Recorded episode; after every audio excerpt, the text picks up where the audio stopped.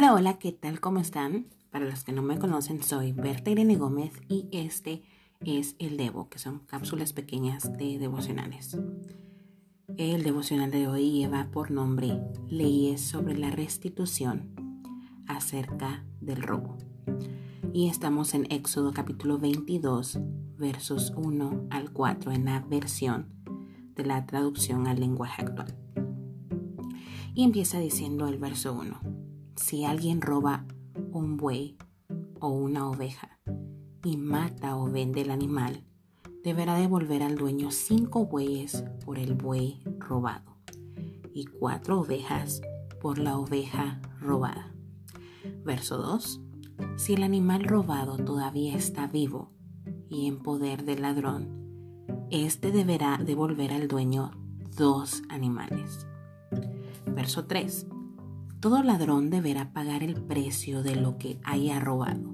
Si no puede pagar, será vendido como esclavo para pagar lo robado. Y termina diciendo el verso 4.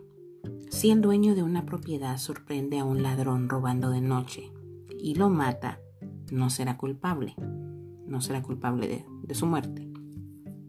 Si lo sorprende robando de día y lo mata, entonces sí será culpable. Y muy interesante todo, todo esto. Y me parece justo. El verso 3 suena, suena algo gracioso, ¿no? Pero al final me parece justo. Y la pregunta de siempre, ¿por qué está esto en la Biblia? Recordemos que el pueblo de Israel se empezaba a formar y necesitaban leyes para regirse. Y entonces Dios, aparte de darle los diez mandamientos, les da leyes específicas para que no haya, como se dice, lagunas, como cabos sueltos para que ellos pudieran hacer lo que quisieran. Dice la Biblia de Estudio para Mujeres Holman, el propósito de estas leyes era ejemplificar cómo aplicar los diez mandamientos y los principios fundacionales de la justicia. Y como hemos estado diciendo en los últimos devocionales acerca de todas estas leyes, estas leyes nos ayudan a entender dos puntos.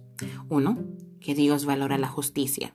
Dos, que Él considera justo que quienes hacen algo malo deben ser castigados hasta el grado debido. Y esto lo tomé de la página jw o jw.org, jw.org en inglés.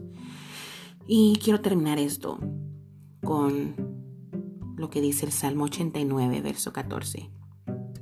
Dice, tú gobiernas con justicia y rectitud, pero sobre todas las cosas, nos demuestras tu constante amor. Dios es justo, a veces no nos parece porque hay situaciones en la vida donde pensamos que Dios no es justo, pero Dios sí lo es. Y sé que en la mayoría de las, de las veces, de los puntos en los que pensamos que Dios es malo es porque existe la maldad, porque existe el hambre. Pero recordemos que Dios nos dio el libre albedrío y muchos de los, de los problemas que hay es generado por el mismo albedrío, por las decisiones de las personas, de los líderes, presidentes, etc. Y el libre albedrío es bueno, es decir, no, Dios no nos obliga a estar seguirlo a Él. Es tu decisión, es mi decisión, nuestra decisión. Y es bello eso, porque sí, Dios tiene, tiene todo el poder como para habernos podido obligar a estar bajo bajo su mando, bajo su ley, más no Él nos da la oportunidad de elegir qué es lo que queremos hacer en nuestra vida. pues parte de los problemas de la maldad el hambre, guerras, violencia, todo eso, es generado a raíz de las propias decisiones de personas. Y todos dicen, ¿por qué Dios no actúa?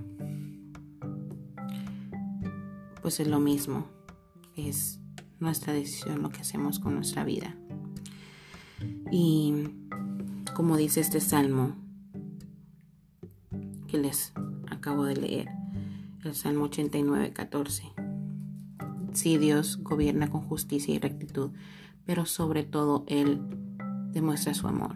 ¿Y cómo? Pues habiendo, aún habiendo nosotros merecido la muerte eterna, que es ir al infierno por la maldad que cometemos, porque todos los días erramos, no somos perfectos.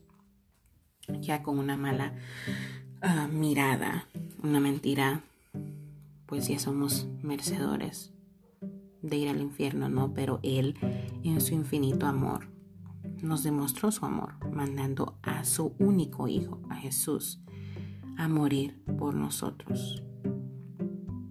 Y que es el mayor, la mayor, perdón, demostración de amor que puede existir. Porque no, muchas veces creo que esta pregunta es muy famosa, muy usada. ¿Quién daría su vida por, por alguien? Tal vez por un familiar, por alguien que quieras. Aunque yo creo que ni, ni así lo haría, ¿verdad? Pero jamás lo harías por tu enemigo, por alguien que te trata mal. Pero Dios mandó a su Hijo a morir por nosotros y Jesús dio su vida por nosotros, aún sin nosotros merecerlo. Dios, Dios te ama, Dios, Dios nos ama. No lo olvides. No importa cuántas veces falles, con un arrepentimiento genuino, Él nunca. Pensamos que, ah, no, que Dios no me va a perdonar, Dios se cansó de mí, pero no. Al contrario, Dios te espera. Así que no, no tardes. Él te ama, Él te espera. Y gracias por escucharme como siempre. Dios te bendiga. Es un gusto siempre estar acá.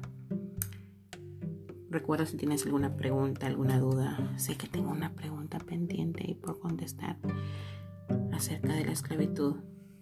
Ay, se me ha olvidado, pero lo voy a hacer muy pronto. Pero escríbanme sus dudas, comentarios, compartan si esto es de bendición para ustedes. Y nos vemos en el próximo Debo. Primeramente Dios.